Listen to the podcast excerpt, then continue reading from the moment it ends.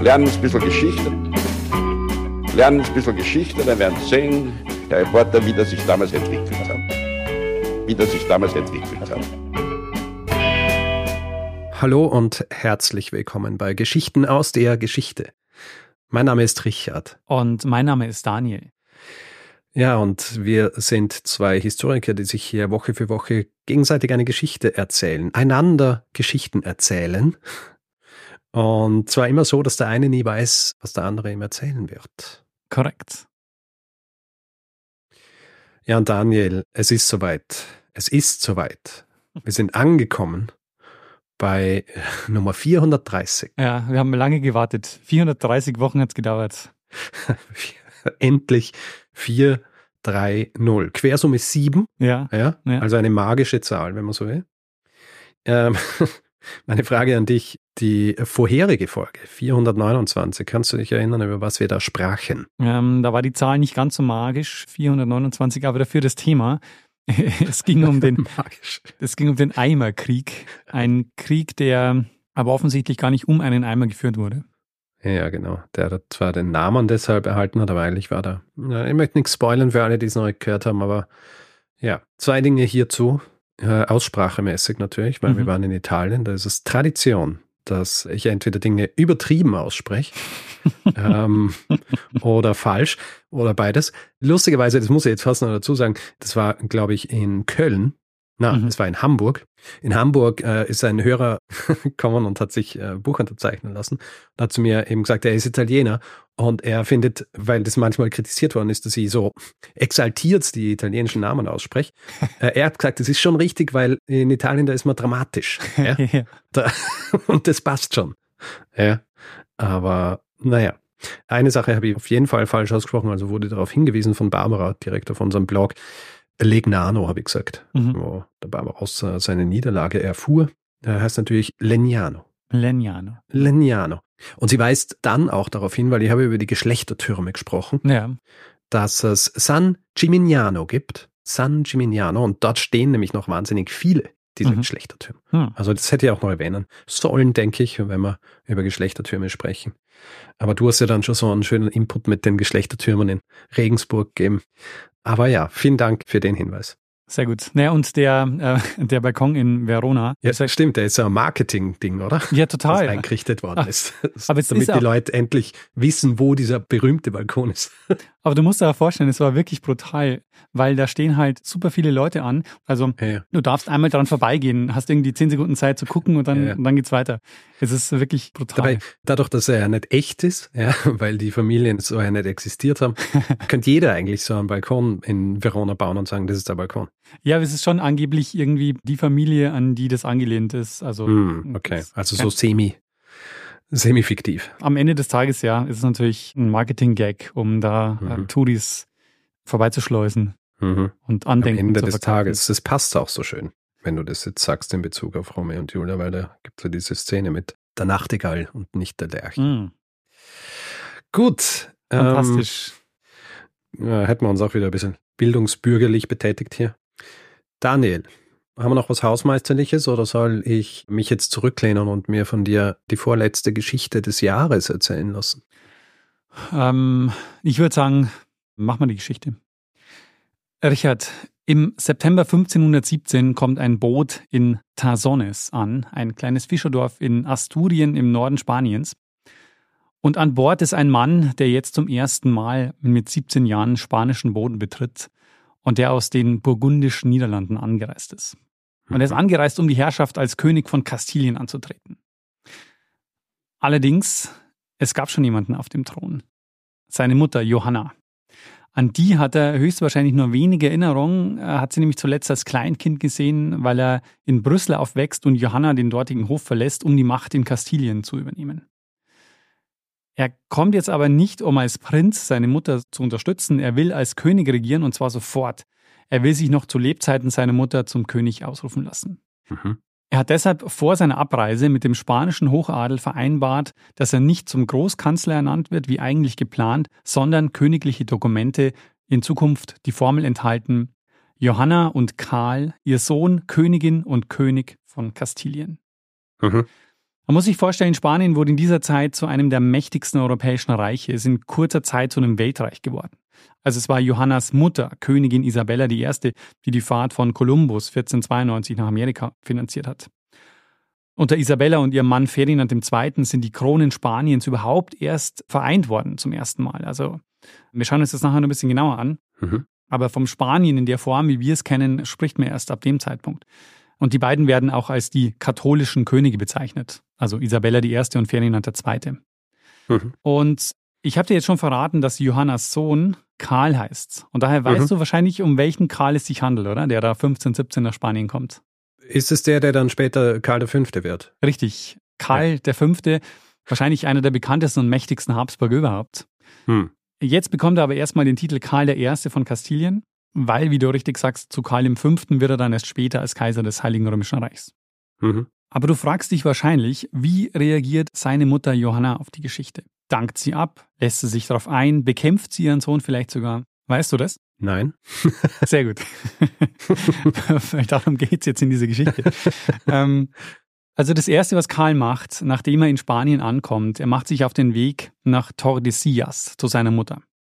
Mhm. Und Tordesillas kennst du vielleicht noch aus meiner Folge über die Waldsee-Müller-Karte, Folge 401 der berühmte Vertrag von, oder? Genau, da wurde nämlich der Vertrag von Tordesillas geschlossen, nämlich 1494 zwischen Portugal und Spanien und da teilen die sich die Welt auf. Also da hm. ziehen die eine Grenzlinie durch den Atlantik. Und in Tordesillas gibt es eben einen Königspalast und ein Kloster. Mhm. Und in Tordesillas lebt seine Mutter seit 1509, also seit acht Jahren, zusammen mit ihrer jüngsten Tochter Katharina, also die Schwester von Karl. Und als Karl 1517 für sieben Tage seine Mutter und Schwester dort besucht, ist sie also jetzt schon seit acht Jahren dort, aber nicht freiwillig. Hm. Ihr Vater Ferdinand II. hat sie, die amtierende Königin Kastiliens, dort hinbringen lassen und sie seither völlig von der Außenwelt isoliert. Und ihr Sohn Karl hat kein Interesse, das zu ändern. Und deshalb bleibt sie weiter in Gefangenschaft, während Karl die Regierungsgeschäfte übernimmt. Und sie bleibt auf dem Papier eine der mächtigsten Monarchinnen ihrer Zeit, als spanische Königin, bis 1520. Da kommt es nämlich zu einem Aufstand der Comuneros, das war das städtische Bürgertum, die gegen Karl aufbegehren und die erobern Tordesillas, befreien Johanna und wollen mit ihrer Hilfe Karl stürzen, weil sie sie, also die Johanna, als die einzige rechtmäßige Herrscherin Spaniens anerkennen. Mhm. Richard, es geht in dieser Folge nicht um Karl V., sondern um seine Mutter, Johanna von Kastilien. Hast du ihren Namen schon mal gehört? Ja, gehört schon, ja, aber weiß äh, so gut wie nichts. Also weißt du, welches Attribut ihr zugeschrieben wird? Äh, meinst du so als Beiname? Ja.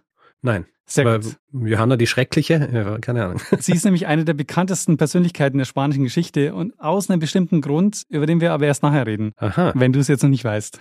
Ah, ja. Bevor wir uns anschauen, wie der Aufstand gegen Karl verläuft, lass uns erstmal darüber reden, wie sie überhaupt in Gefangenschaft gerät, warum mhm. ihr Vater Ferdinand II. sie von der Außenwelt abschirmt und obwohl sie offiziell Königin bleibt. Mhm. Sie wird 1479 in Toledo geboren Sie ist das dritte Kind von Isabella und Ferdinand, den katholischen Königen, so werden die beiden genannt. Und sie ist also die dritte in der Thronfolge. Und man rechnet zu dem Zeitpunkt nicht damit, dass sie irgendwann mal spanische Königin wird. Und ich habe das schon angedeutet, das spanische Königreich etabliert sich in der Form auch erst in dieser Zeit. Also unter den katholischen Königen, den Eltern von Johanna, werden erstmals die spanischen Kronen vereint. Vielleicht ist ihr aufgefallen, dass sie Königin Kastiliens wird, obwohl ihr Vater noch lebt, weil er ist derjenige, der sie ja dann in Gefangenschaft hält. Mhm. Es ist nämlich so, Ferdinand und Isabella vereinen durch ihre Heirat erstmals die spanischen Kronen. Also es gibt mehrere Königreiche. Isabella ist die Königin von Kastilien und Leon und Ferdinand ist König von Aragonien oder Aragon. Und die werden jetzt auch getrennt voneinander vererbt. Also als Isabella 1504 stirbt, wird Johanna zur Königin von Kastilien und ihr Vater bleibt König von Aragon oder Aragonien. Hm. Und das Königreich Spanien entsteht dann erst in der nächsten Generation, nachdem beide Königreiche in Personalunion vereint werden oder weiter vererbt werden. Mhm. Das könnte theoretisch jetzt Johanna sein. Mhm. In der Praxis wird es anders aussehen. Also theoretisch ist es nämlich so, wenn Ferdinand stirbt, dann wird Johanna nicht nur Königin von Kastilien, das ist sie ja schon, sondern auch Königin von Aragonien. Aber, so viel kann ich dir jetzt schon verraten, sie wird nur inoffiziell die erste spanische Königin. Und ähm, was noch dazu kommt, ist, dass unter den katholischen Königen, und das ist auch so eine Sache, Isabella und Ferdinand, die werden die katholischen Könige genannt. Der Ausdruck spanischer König oder spanische Königin, der etabliert sich erst später, sogar, glaube ich, erst im 19. Jahrhundert. Man spricht in dieser Zeit immer von den katholischen Königen, wenn man die spanischen Könige meint. Und das ist ein Titel, den ihnen der Papst verliehen hat. Hm, okay. Was noch dazu kommt, ist, dass unter den katholischen Königen, also ich habe ja schon gesagt, Spanien wird zu einem Weltreich in dieser Zeit, eben weil sie in dieser Zeit auch die ersten Kolonien gründen, aber nicht nur das, unter den katholischen Königen wird auch 1492 die sogenannte Reconquista abgeschlossen. Mhm. Im Mittelalter, also ab dem 8. Jahrhundert, gibt es ja eine muslimische Herrschaft in Spanien, wird auch als Al-Andalus bezeichnet. Und mhm. der muslimische Machtbereich wird im Laufe der Jahrhunderte immer weiter zurückgedrängt, bis 1492 mit Granada ganz im Süden Spaniens auch die letzte muslimische Bastion dann erobert wird. Ja. Und ich habe schon gesagt, sie ist die dritte in der Thronfolge. Das älteste Kind der katholischen Könige ist die Infantin Isabella, die praktischerweise genauso heißt wie ihre Mutter. Die ganzen Namen sind alle recht ähnlich, das macht es nicht weniger verwirrend. ja, du sagst praktischerweise, es ist sehr so. Wer ist jetzt wer? Ja, genau. Also es ist wirklich so, in jeder Generation kommen die gleichen Namen vor. Es, ähm, ich werde ja, ja. versuchen, immer dazu zu sagen, in welcher Generation wir uns gerade befinden. Ich meine, es ist wahrscheinlich nicht so schlimm wie meine Folge über die Johanns und Johannas. Stimmt, ja. Wo es so gut wie keine anderen Namen gegeben hat. Das älteste Kind der katholischen Könige ist die Infantin Isabella. Das zweite Kind ist der Erbprinz Johann. Der soll als also der erste spanische König werden. Der erste, der in Personalunion alle spanischen Kronen vereint, eben als, als eben der älteste Sohn der beiden. Und die katholischen Könige sind ja gerade dabei, wirklich ein Weltreich zu begründen. Und das wollen sie jetzt absichern. Und das machen sie, wie üblich in dieser Zeit, indem sie ihre Kinder mit anderen mächtigen Herrschern verheiraten. Mhm. Und diese Heiratspolitik macht es wirklich kompliziert. Ich werde das jetzt nur auf die allerwichtigsten Allianzen begrenzen. Die wichtigste Allianz, die sie schmieden, gehen sie mit den Habsburgern ein. Und so kommen die überhaupt jetzt ins Spiel. Und zwar gehen sie in die Allianz ein mit dem Zweig der Familie, der in den Niederlanden regiert. Heißt zu dem Zeitpunkt burgundische Niederlande und umfasst so das Gebiet der heutigen Niederlande, Belgien, Luxemburg und Teile Nordfrankreichs. Mhm. Ist so, ja, so ein Überbleibsel vom Burgund. Und sie bahnen jetzt eine Doppelhochzeit an. Und diese Doppelhochzeit wird wirklich Europa oder die Geschichte Europas massiv prägen. Aber nicht so, wie sie es geplant hatten. Es ist so, die Doppelhochzeit sah folgendermaßen aus. Der designierte spanische Thronfolger, die große Hoffnung der katholischen Könige war Johann. Und der Johann, der heiratet die Margarete von Österreich. Und die dritte in der spanischen Thronfolge, Johanna, die heiratet Philipp den Schönen. Und Margarete und Philipp waren beides Kinder von Maximilian I., dem späteren Kaiser des Heiligen Römischen Reichs. Mhm. Und Margarete macht sich jetzt also auf den Weg nach Spanien und Johanna macht sich auf den Weg in die Niederlande. Die Zeit für Margarete in Spanien dauert aber nur kurz, weil ihr Mann stirbt nur ein Jahr nach der Hochzeit 1497. Johann war ja die große Hoffnung auf ein vereintes Spanien, das hat sich jetzt also zerschlagen. Mhm. Die zweite in der Thronfolge war die Infantin Isabella. Und sie wird verheiratet mit dem Thronfolger in Portugal, Manuel dem Glücklichen. Und der Plan hier war es jetzt, nämlich ein iberisches Großreich zu gründen. Also Spanien und Portugal sollten jetzt vereint werden. Und Manuel gilt deshalb als der Glückliche, weil unter ihm Portugal zu einem Weltreich wird. Also unter anderem entdecken sie den Seeweg nach Indien unter seiner Herrschaft und erreichen als erste Europäer die Molukken und Gewürzinseln. Mhm. Warum das so eine enorme Bedeutung hatte, habe ich in Folge 279 erzählt. Äh, Muscat und Manhattan heißt die. Also das wäre jetzt eine enorm mächtige Verbindung gewesen und hätte wirklich dazu geführt, dass Portugal und Spanien vereint werden. Allerdings stirbt Isabella 1498, ein Jahr nach ihrem Bruder. Hm. Sie stirbt bei der Geburt ihres Sohnes Miguel da Paz und er ist jetzt der designierte Erbe dreier Königreiche, Portugal, Kastilien und Aragonien. Also er wäre jetzt eigentlich nach dem Johann die neue große Hoffnung, um ein iberisches Großreich zu gründen. Hm. Allerdings überlebt er nicht lang. Er stirbt kurz vor seinem zweiten Geburtstag. Oh. Eine weitere Tochter der katholischen Könige übrigens ist Katharina und Katharina heiratet Heinrich den Achten. Mhm. Und das ist seine erste Ehe und sein Versuch, diese Ehe annullieren zu lassen, mündet, sehr verkürzt gesagt, ja in der anglikanischen Kirche. Sehr verkürzt, ja, aber stimmt, ja. Genau, das ist also Katharina, das ist eben auch eine Tochter von den katholischen Königen. Mhm. Mit dem Tod von Miguel da Paz 1500 wird Johanna relativ unerwartet zur spanischen Thronerbin. Und Philipp der Schöne sieht sich recht unverhofft nicht nur als Graf von Flandern regieren, sondern plötzlich an der Spitze eines spanischen Weltreichs. Und die Habsburger durch diese Doppelhochzeit übernehmen überhaupt bald die spanische Krone und Philipp der Schöne wird der Türöffner sein. Tja, typisch Habsburg, oder? Ja, Heiraten. genau. Allerdings muss man sagen, das war zum Zeitpunkt der Hochzeit nicht absehbar, weil da war Johanna eben Dritte in der Thronfolge, da war nicht absehbar, dass, dass sie dadurch Spanien an sich reißen Ja. können. Das ist eine gute Wette gewesen, Ja, genau. sie abgeschlossen haben hier. Als sich Johanna im August 1496 mit 16 Jahren auf den Weg nach Brüssel macht, wo sie am Hof als Gräfin von Flandern lebt, war diese Entwicklung eben noch nicht absehbar. Erst vier Jahre später stirbt ja dann Miguel da Paz. Die erste Zeit verlief wohl auch ganz gut. Auch das Verhältnis zwischen Philipp und Johanna war okay. Ähm, Das heißt auch, sie hätten sich auch erstmal ineinander verliebt, aber es zeigen sich bald die ersten Probleme. Philipp ist nämlich nicht besonders treu, sie hingegen sehr eifersüchtig. Mhm. Außerdem tauchen auch die ersten Hinweise auf, die sie als schwermütig und niedergeschlagen beschreiben. Sie bekommt dann recht bald ihr erstes Kind, Eleonore, und wenig später, 1500, kommt Karl auf die Welt. Mhm. Und dieses Jahr 1500 endet für Johanna und Philipp alles. Der Tod hatte sein Werk verrichtet und der Weg zum Thron der spanischen Reiche war frei für Johanna. So hat es ein Biograf formuliert, dessen Buch ich zur Vorbereitung gelesen habe.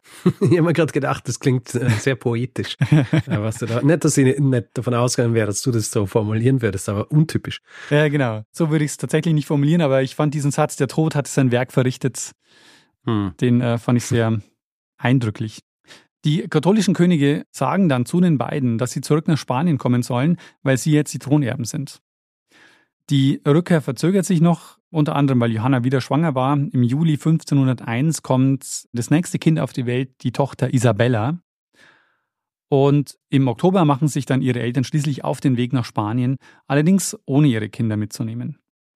Eleonore ist zu dem Zeitpunkt drei, Karl ist 18 Monate und Isabella ist drei Monate alt. Mhm.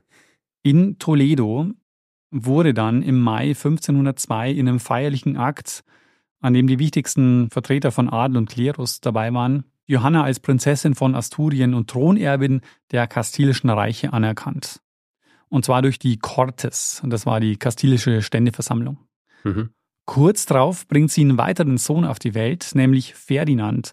Und falls du dich fragst, ist es der spätere Kaiser Ferdinand I., ist es korrekt. Sehr gut. Aber man muss sich das wirklich klar machen für die Ereignisse, die gleich passieren, weil es ist wirklich unglaublich. Sie ist die Thronerbin des Spanischen Reichs und ihre Kinder begründen die beiden habsburgischen Linien. Also sie ist im Grunde die Stammmutter. Karl begründet äh, die Casa de Austria, die spanische Linie, und Mhm. Ferdinand das Haus Habsburg-Österreich, die österreichische Linie. Philipp, also ihr Mann, will aber nicht in Spanien bleiben, sondern ihn drängt wieder zurück in die Niederlande. Johanna möchte an sich auch mit, aber ihre Eltern drängen sie, in Spanien zu bleiben, was sie recht unglücklich macht und es mehren sich jetzt wieder Berichte über ihren Gesundheitszustand.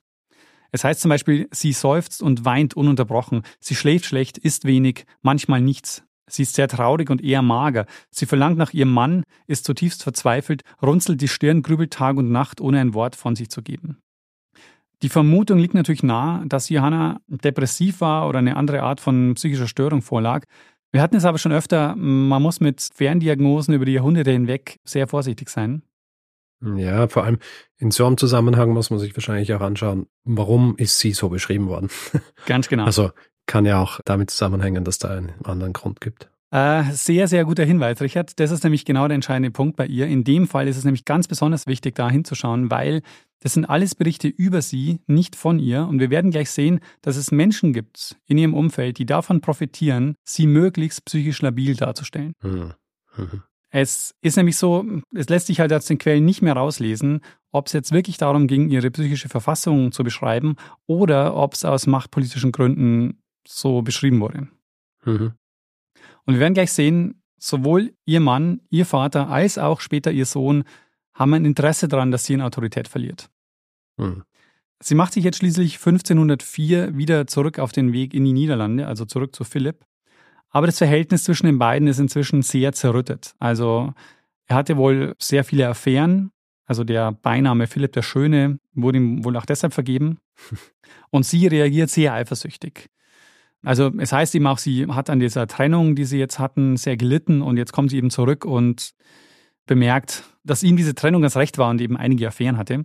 Und sie mhm. reagiert deshalb sehr eifersüchtig und ein Chronist beschreibt eine Szene kurz nach ihrer Ankunft folgendermaßen.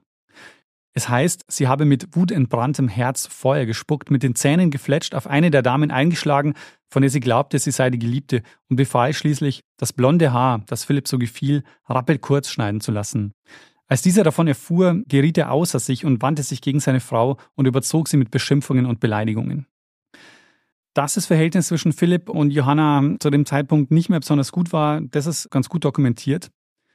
Aber jetzt passiert was, was die beiden wieder enger zusammenrücken lässt. Nämlich im November 1504, sie war gerade mal wieder ein paar Monate in den Niederlanden, da stirbt ihre Mutter Isabella, also die Königin hm. von Kastilien, die katholische Königin. Und in dem Moment wird Johanna jetzt Königin von Kastilien und ihr Mann, Philipp der Schöne, wird ihr Mitregent. Was für ihn natürlich Motivation ist, sich mit Johanna wieder gutzustellen. Ja.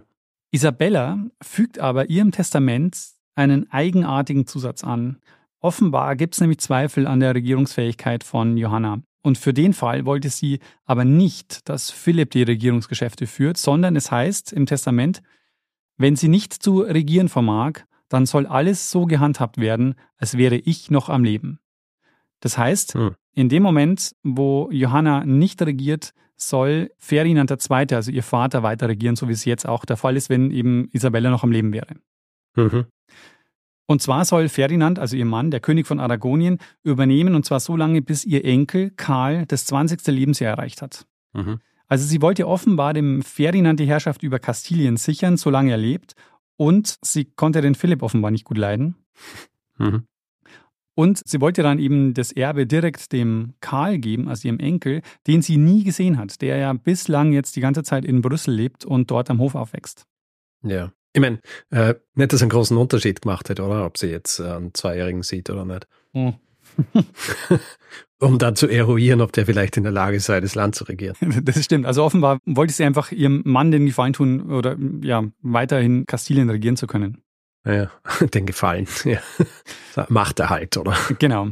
Und Philipp und Johanna sind aber zu dem Zeitpunkt ja jetzt noch in den Niederlanden. Und erst 1506 machen sich beide zurück auf den Weg nach Spanien. Die Kinder bleiben wieder zurück. Und jetzt kommt es aber nach ihrer Rückkehr zu einem Machtkampf zwischen Philipp und Ferdinand. Ferdinand versucht jetzt Johanna, die Königin Kastiliens, als nicht regierungsfähig hinzustellen, was ihm die Macht über Kastilien ja bringen würde. Während Philipp jetzt mit Hilfe von Johannas Autorität versucht, den Ferdinand zu bekämpfen. Mhm. Und so wird Johanna jetzt im Grunde zum Spielball im Streit zwischen ihrem Vater und ihrem Mann. Und der Philipp, der sieht sich auch als alleiniger Vertreter seiner Frau. Also er schließt sie jetzt mehr und mehr vom politischen Geschehen aus.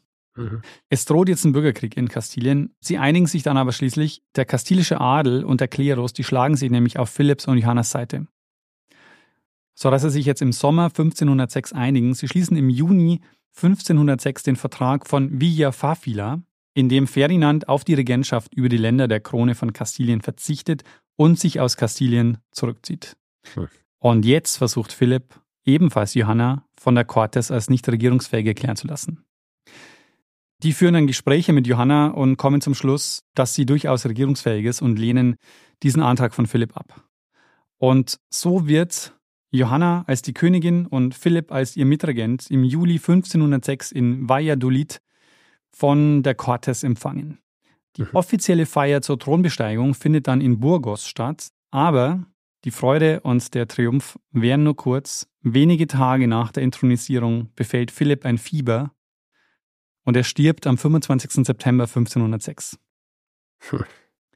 Johanna ist jetzt 27, Witwe und erneut schwanger Ihr Vater ist nicht da, der muss sich aus Kastilien zurückziehen, befindet sich gerade auf einem Kriegszug und ist unterwegs nach Neapel. Er will nämlich das Königreich Neapel dauerhaft mit dem Königreich von Aragon verbinden. Mhm. Und jetzt ist natürlich entscheidend, wie reagiert sie? Nimmt sie die Rolle als Königin jetzt an? Die Beantwortung der Frage ist nicht ganz einfach, weil also es sieht so aus, als würde sie es nicht machen. Also es wird ein provisorischer Regentschaftsrat eingerichtet unter dem Vorsitz des Erzbischofs von Toledo, Kardinal und Generalinquisitor in Kastilien, der Francisco Jiménez de Cisneros. Und die Frage ist, will sie nicht oder lässt man sie nicht? Und die Frage lässt sich heute leider nicht mehr beantworten. Es heißt, die zieht sich zurück, weigert sich Dokumente zu unterschreiben und will erst auf die Rückkehr ihres Vaters warten. In einem der Berichte, die wir haben, heißt, sie zieht sich ganz in Dunkelheit und Einsamkeit zurück, die Hand am Kinn, der Mund geschlossen, als wäre sie stumm. Nichts und niemand bringt sie dazu, eine Unterschrift zu leisten und einige Zeilen zu verfassen, um das Reich zu regieren. Und nach dem, was jetzt gleich folgt, lässt sich aber nicht ausschließen, dass Cisneros auf Befehl Ferdinands Johanna einfach nicht lässt. Hm. Im Winter 1506, einige Monate nach dem Tod Philipps, kommt es jetzt zu Ereignissen, die das Bild von Johanna bis heute maßgeblich prägen und sie zu einer ja, Legende machen oder sehr viele Mythen sich um sie ranken. Philipp ist nämlich inzwischen beerdigt, aber Johanna erinnert sich daran, dass er eigentlich in Granada seine letzte Ruhe finden wollte. Daher ordnet sie an, seinen Sarg wieder auszugraben, angeblich am 20. Dezember. Sie öffnen den Sarg auch einmal, um den Leichnam zu identifizieren, und dann macht sich der Leichenzug auf den Weg, im Winter über die kastilischen Felder. Von Burgos aus Richtung Süden. Sie machen Halt in einigen kleineren Städten und Dörfern. In Torquemada, das ist so 70 Kilometer von Burgos entfernt, machen sie eine längere Pause. Hier bringt Johanna nämlich ihr nächstes Kind zur Welt. Sie ist ja bereits schwanger, als Philipp stirbt. Katharina tauft sie das Kind. Mhm. Sie kommen nur langsam voran, weil sie erst in der Abenddämmerung losziehen und bis weit in die Nacht marschieren. Es wird so beschrieben als sehr makaberer Leichenzug. Also in der Abenddämmerung fangen sie an, marschieren dann in der Nacht. Und unter anderem diese monatelange Reise mit dem Sarg ihres Mannes führt zu dem Beinamen, unter dem sie heute noch bekannt ist, nämlich Johanna die Wahnsinnige. Ja. Im August 1507 stößt dann ihr Vater auf den Tross. Er will sie überreden, nach Burgos zurückzukehren. Sie weigert sich aber, die beiden trennen sich dann wieder nach einer gewissen Zeit, aber Ferdinand überlegt jetzt natürlich, wie er die Macht in Kastilien für sich absichern kann. Angeblich gibt es Gerüchte, dass Philipps Anhänger sie entführen wollen, um sie als Marionettenkönigin einzusetzen. Sie ist ja die rechtmäßige kastilische Königin. Mhm. Und in der Situation beschließt Ferdinand jetzt, Johanna an einen sicheren Ort zu bringen und sie von der Außenwelt abzuschirmen, nach Tordesillas. Mhm. Im Februar 1509 kommt sie im dortigen Königspalast an, den Sarg mit den leiblichen Überresten Philipps im Gepäck. Unter der Obhut der Klosterfrauen des Klosters Santa Clara in Tordesillas wird sie jetzt festgesetzt. Ihr Vater fordert sie jetzt zwar auf, Philipp zu beerdigen und sogar der Papst Julius II. schreibt ihr das, aber sie weigert sich. Der ist jetzt schon seit drei Jahren tot, oder? Ähm, genau, ja. Hm. Aber es ist ein Bleisarg, also es ist erst ein Holzsarg und ein Bleisarg, also es ist jetzt, glaube ich, nicht mhm. so.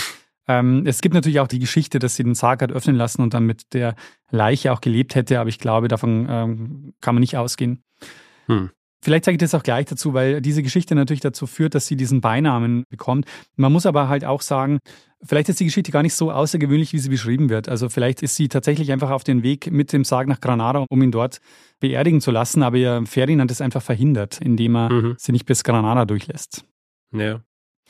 Und Ferdinand versucht dann nochmal, sie zu verheiraten, nämlich mit dem englischen König Heinrich VII., der stirbt dann aber im April 1509 und ab dem Zeitpunkt hat Ferdinand wohl beschlossen, seine Tochter dauerhaft in Tordesillas einzuschließen und zwar mit dem Ziel, sie zu isolieren und jeden Kontakt zur Außenwelt zu verhindern.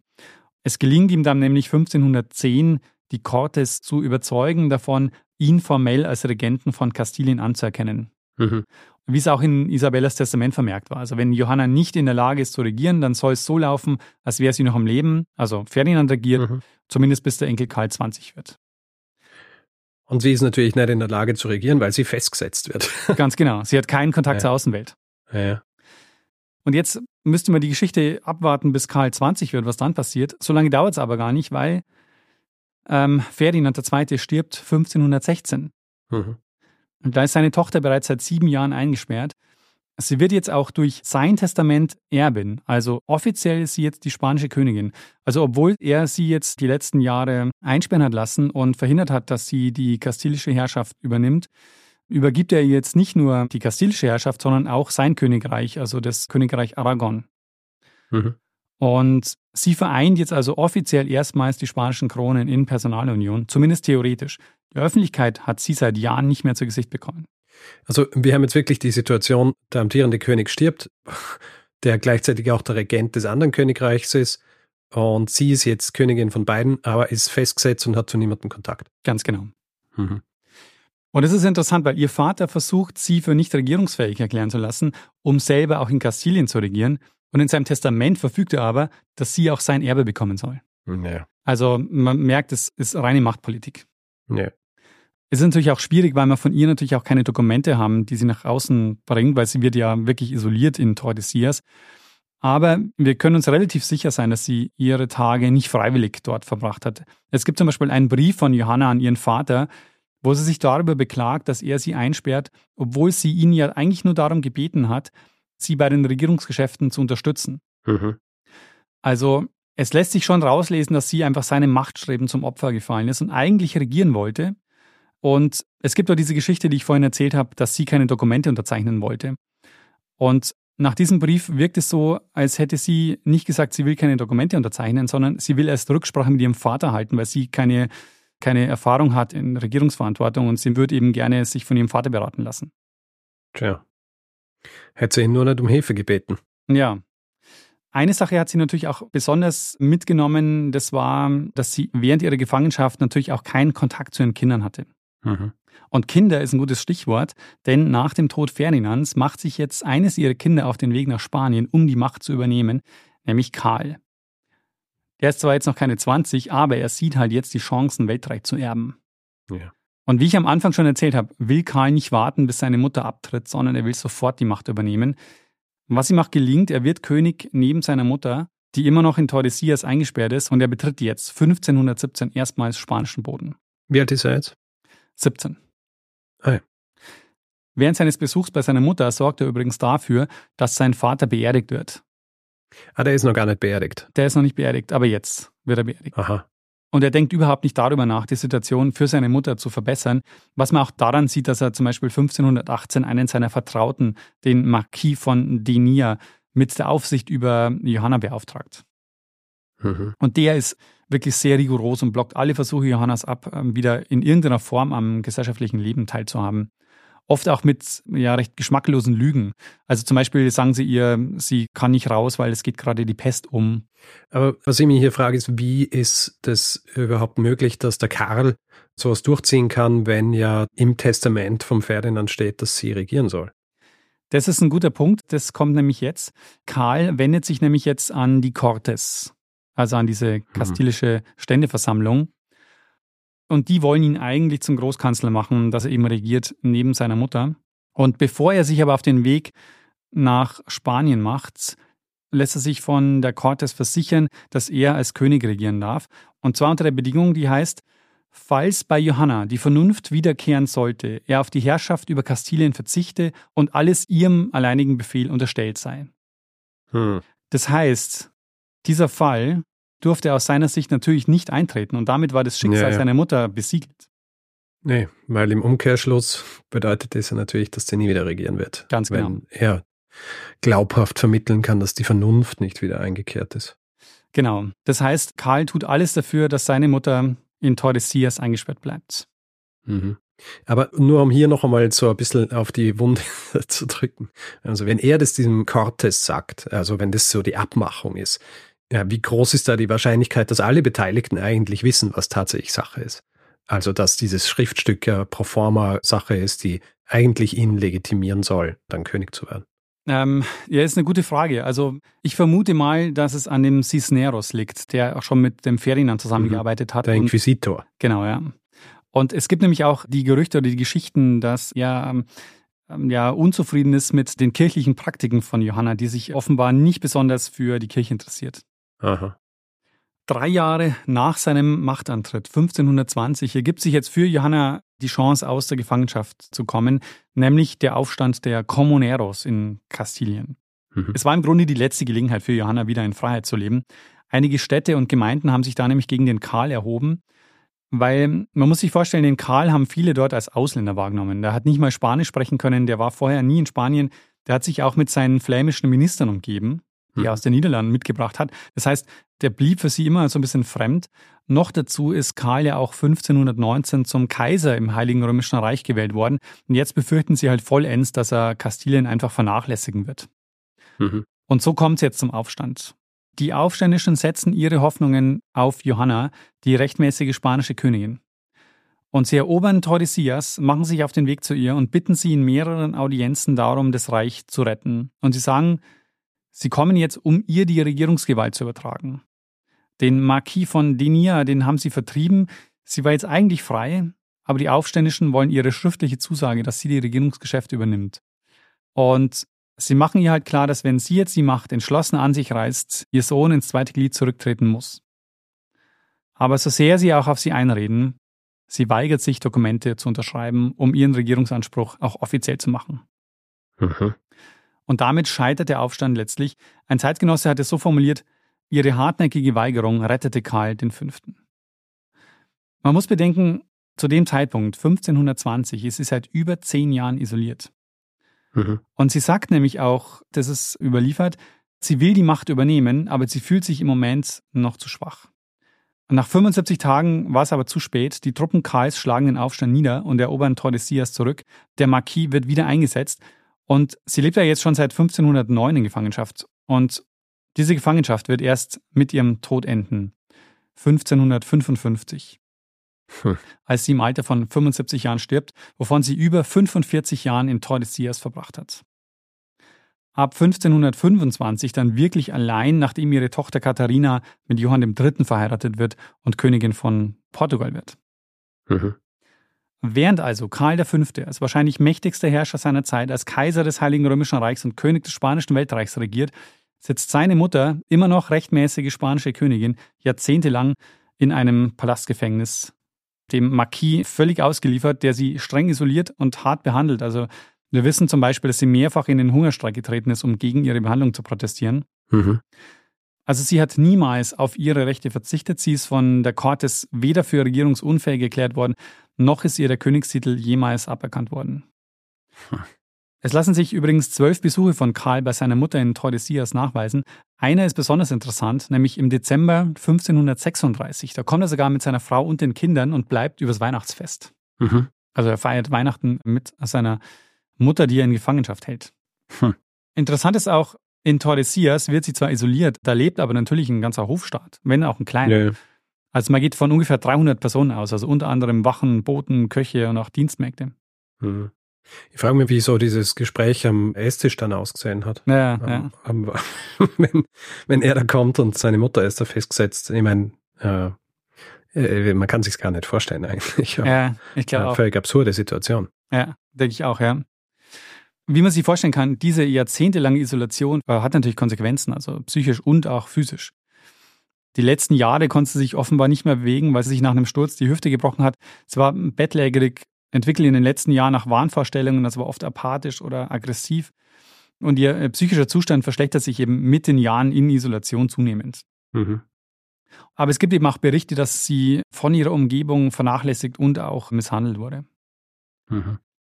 Aber es ist echt faszinierend. Also ihre beiden Söhne werden Kaiser, Karl V. und Ferdinand I. Und ihre vier Töchter werden Königinnen. Eleonore wird erst Königin von Portugal, dann Königin von Frankreich. Isabella wird Königin von Dänemark. Maria, die wächst in Innsbruck auf und wird Königin von Böhmen und Ungarn, wird dann später Statthalterin der Niederlande. Und Katharina, die ihre Jugend ebenfalls in Gefangenschaft in Tordesillas verbracht hat, wird Königin von Portugal. Mhm. Und Johanna stirbt also schließlich am 12. April 1555 in Tordesillas in Gefangenschaft. Ihr Sohn Karl V., der legt ein Jahr später die Regierungsgeschäfte nieder, 1556. Und Richard, das war meine Geschichte über das tragische Schicksal und unglückliche Leben von Johanna von Kastilien, eine der bekanntesten Persönlichkeiten der spanischen Geschichte, weil die Erzählungen über ihr Leben von Legenden und Mythen geprägt ist, die eigentlich erste spanische Königin war, aber der Machtpolitik ihres Mannes, ihres Vaters und ihres Sohnes zum Opfer gefallen ist. Sehr, sehr faszinierend. Habe ich überhaupt nicht gewusst, was, äh, was für intrigante Geschichten quasi der Macht des Karl V. vorhergegangen sind. Es ist ein ganz wie soll ich sagen, ist deswegen für mich auch so faszinierend, weil wir ja oft, oft so drüber sprechen, dass wir hier in dem Podcast auch so Geschichten erzählen, die jetzt nicht, wo es nicht einfach immer nur die, die Könige und Königinnen und sonst wie betrifft, sondern auch so die, die Menschen quasi auf der Straße, wenn man so will. Ja. Und hier ist es aber so eine sehr interessante äh, Verquickung, weil man halt auch so den Menschen dahinter sieht, beziehungsweise dieses Schicksal, das dann ein Mensch erleidet, der nicht nur quasi in dieser Rolle ist, sondern halt auch als Mensch. Ja? Und wenn man sich dann das vorstellt, dass hier jemand mehr als die Hälfte ihres Lebens in Gefangenschaft verbringt, gleichzeitig eben aber auch so die, wie hast du es genannt, die Stamm-Urmutter äh, oder? Die Stammmutter, ja. Die Stammmutter dieser Dynastie ist, die dann die nächsten Jahrhunderte regieren wird. Äh, das ist äh, eine außergewöhnliche Verquickung. Ja, voll, ja. Also ich fand es echt auch sehr, sehr faszinierend. Also auch bei ihr mhm. war es wirklich so, dass alle Kinder das Erwachsenenalter erreichen und alle Kinder im Grunde wirklich Macht erreichen. Die beiden Söhne werden Kaiser und alle Töchter werden Königinnen. Sehr gut. Sehr spannende Geschichte. Karl V. bisher bei uns noch nicht so oft vorgekommen. Nee, weil er halt ähm, auch so eine bekannte Persönlichkeit ist. Also, hm. na. Einmal habe ich was über ihn erzählt, über ein Kind, das er gezeugt hat. Ja, stimmt. Weißt du noch? Ja, das die, äh, Du sitzt ja in der Stadt, wo die, wie heißt die, Barbara die Schöne? Barbara Blomberg. Ja, wo er in Regensburg ein Kind gezeugt mhm. hat, den Don Juan de Austria, und den er, glaube ich, auch nur einmal gesehen hat. Und der dann quasi unter anderem zum Kriegshelden wird und, glaube ich, eher unter seinem Nachfolger dann, dem Philipp II. Genau, Philipp II., ähm, der dann der Sohn von Karl V. ist genau, ja. und der auch oft, und das ist auch bezeugt, ähm, auch alleine seine Großmutter besucht hat in Tordesillas. Ah, schau an. Ja. Ja, und Philipp II. und dann sind wir ja auch schon in der elisabethanischen Ära. Ja. Dann kommt ja auch dieses ganze Zeug mit der, mit der Armada und so weiter. Das ganze Zeug. Ja, ja. ich sehe halt diese Wust ja. an Geschichte. hervorragend, großartig, weil, also ich finde es super, weil die jetzt, äh, und ich meine, es ist eine komplexe Geschichte, ja. ja. wie, wie solche Reiche entstehen, wie solche Reiche gefestigt werden, wie solche Reiche zusammenkommen, wer diejenigen Leute sind, die dann, also auch wenn man sich zum Beispiel so eine Figur wie den Philipp den Schönern anschaut, ja. Der ja wirklich quasi so in sein Glück gestolpert ist, wenn man so will, ja. dann halt gestorben ist, ja, äh, was eben auch passiert, aber auch so diese, wie soll ich sagen, nicht Zufälle, aber schon auch Zufälle eigentlich, ja, die dann auch irgendwie Einfluss darauf haben, wie auf das Schicksal von so einem Reich und dann auch von Personen, die mit ihnen zusammenhängen. Ja, voll. Ja. Eben auch der Johanna, ja. Ja. Ich meine, diese ganze Geschichte mit dem Leichenzug und drei Jahre dort hinbrauchen und dann festgesetzt werden und dann dauert es nochmal sieben Jahre, bis er begraben wird. Ja. Außergewöhnliche Geschichten. Ja, absolut. Ich meine, es ist wirklich aber diese Zufälle. Ich meine, es hätte wirklich nicht viel gebraucht, dass alles ganz anders läuft. Also war ja eigentlich geplant, dass ja. der Johann die Macht übernimmt, dann wäre die ganze Thronfolge anders gewesen. Oder ja. hätte der Miguel da Paz überlebt, dann hätten wir jetzt ein Großreich Portugal, Spanien und würden wahrscheinlich von einem iberischen Königreich sprechen, das da entstanden wäre. Mhm.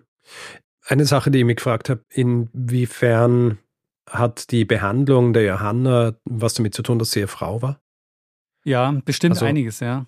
Also ich frage mich tatsächlich, inwiefern es, weil man natürlich schnell sagt, ja gut, sie war Frau und deswegen ist sie so behandelt worden, aber so wie du das auch dargestellt hast, die Regierungs- bzw. die Herrschenden vor ihr, da hat es ja nicht so geklungen, als würde es einen großen Unterschied machen, ob es jetzt eine Frau ist oder ein Mann, oder? Ja, stimmt, ja, genau. Es ist tatsächlich so, dass die Thronfolge relativ unproblematisch auch auf die Frauen übergeht, also wie bei mhm. Isabella zum Beispiel. Es ist ja nicht so wie in Österreich oder so, wo sie dann im Grund was Neues erfinden haben müssen, damit eine Frau auf dem Thron sitzt. Ja, genau. Also dieses saalische Erbrecht, glaube ich, ist das, dass das mhm. Erbrecht nur auf die Männer übergeht. Und es ist zwar schon so, dass hm, der Johann der Zeit geboren ist, also Isabella ist älter, also deshalb ist eben er der Thronfolger, aber nachdem er stirbt, fällt das Ganze eben auf die älteste Tochter. Mhm. Also die Männer werden bevorzugt, aber wenn es keine gibt, dann fällt man eben auf die Töchter zurück. Ja. Was ich zum Beispiel faszinierend fand an der Geschichte war, ich habe immer wieder von den katholischen Königen gelesen und denke mal Kastilien und so, man hört das immer so und habe aber ehrlich gesagt wenig Ahnung gehabt, warum das so ist. Und da ist mir jetzt erst klar geworden, dass das Königreich Spanien überhaupt erst entsteht. Ähm, mhm. Und die heiraten, aber dann vererben ihre Reiche getrennt voneinander. Mhm. mhm. Eine komische Konstruktion, aber versteht man natürlich dann, wenn man merkt, okay, die haben durch diese Heirat überhaupt erst diese Königreiche miteinander vereint und wollten sie dann mhm. ja in Personalunion weitergeben. Das ist ja dann auch passiert. Ja, sehr gut. Unser beider Verständnis hast du damit äh, gefördert, was diese Zeit angeht. die ja, wie gesagt, äh, recht komplex ist, aber eben auch so wichtig, weil es im Grunde auch so eine Geburtsstunde von recht vielem ist. Ja, voll. Also man muss sich wirklich klar machen, in dieser Zeit wird Spanien zu einem Weltreich, wird Portugal zu einem Weltreich. Das ist die Phase der Expansion. Da ist, da ist so viel in Bewegung. Mhm. Sehr gut. War das ein Hinweis oder bist du da selber drauf gestoßen? Nee, es ist ein Hinweis und zwar habe ich den schon vor längerer Zeit von Matthias bekommen. Mhm. Und tja, ich habe es äh, schon lange auf der Liste und ähm, mich immer nicht getraut, eben wegen dieser Komplexität mit Spanien. Und das hast du gedacht, äh, für die Weihnachtsfolge dann. Absolut. Und ich muss wirklich sagen, in der Vorbereitung, das ist eines der Themen, wo ich mich wirklich super darüber freue, dass ich es jetzt gemacht habe, weil ja. ich echt viel, viel mehr verstehe von dieser Geschichte Sehr in gut. Spanien. Nur weil wir gerade gesprochen haben über Hinweise, mhm. da fällt mir ein, in meiner letzten Folge, als ich Hinweisgeber genannt habe für den Eimerkrieg, ich habe auf einen vergessen. Hm. Leon. Leon war tatsächlich der, der es mir als letztes geschickt hat. Mhm. Und deswegen habe ich mir gedacht, ah ja, jetzt äh, mache ich mal den Eimerkrieg. also ist, dann habe ich leider, ich weiß nicht, wie das gegangen ist, weil ich mir gedacht habe, ich habe da eh die richtige Suchanfrage eingegeben, aber da ist mir offenbar durchgerutscht. Also Leon, Danke dir. Aber er war der Auslöser. Also er hat den er einmal Grund der Auslöser. Wie lange hast du jetzt drauf gewartet, dass du das sagen kannst? äh, ja, genau. Er war das. Also danke, Leon. Also wenn du das mitkriegst. Wahrscheinlich hört er eh nicht zu, weil er schon beleidigt ist, weil er sich gedacht hat, super, jetzt ähm, hat er mich nicht genannt und jetzt höre ich den Na, absolut, nicht absolut nicht. Er hat mich nämlich sehr sanft darauf aufmerksam ah. gemacht in der Mail, dass er immer und ähm, hat auch gesagt, das ist überhaupt kein Problem, etc. etc. Also er ist so großmütig, wie man sein kann in so einem Zusammenhang. Ja. Fantastisch. Vielleicht noch ein Satz zur Literatur. Mich kann vor allem das Buch von Manuel Fernandez Alvarez empfehlen. Das heißt Johanna die Wahnsinnige 1479 bis 1555 Königin und Gefangene. Gut. In diesem Fall äh, würde ich sagen, gehen wir über zum letzten Teil dieser Folge äh, so wie immer, zwar zum Feedback-Hinweis-Blog. Machen wir das. Wer uns Feedback geben will, kann das tun per Mail. Feedback at geschichte.fm kann es direkt auf unserer Website machen, geschichte.fm, kann es auf den diversen Social Media Plattformen tun, da heißt man Geschichte FM oder bei Mastodon einfach geschichte.social in einem Browser eingeben, landet man auch direkt auf unserem Profil.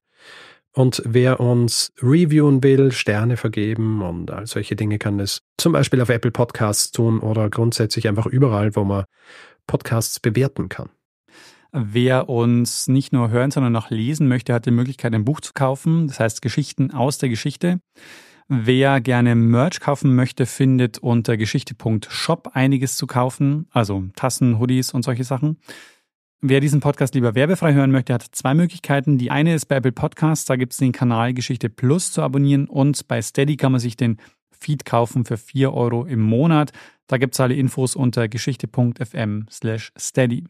Wir bedanken uns in dieser Woche bei Philipp, Ferdinand, Nils, Lukas, Julius, Melanie, Marc, Sophie, Georgios, Markus, Alexander, Holger, Martin, Floris, Marius, Sebastian, Henning, Tobias, Irene, Daniel, Tom, Thomas, Nikolas, Susanne, Marius, Christopher, Jan, Dominik, Michael, Markus, Lukas, Ramon, Andreas, Pauline, Kevin, Marie, Christian, Roland, Joe, Julia, Laura, Roger, Christian, Sebastian und Nadja.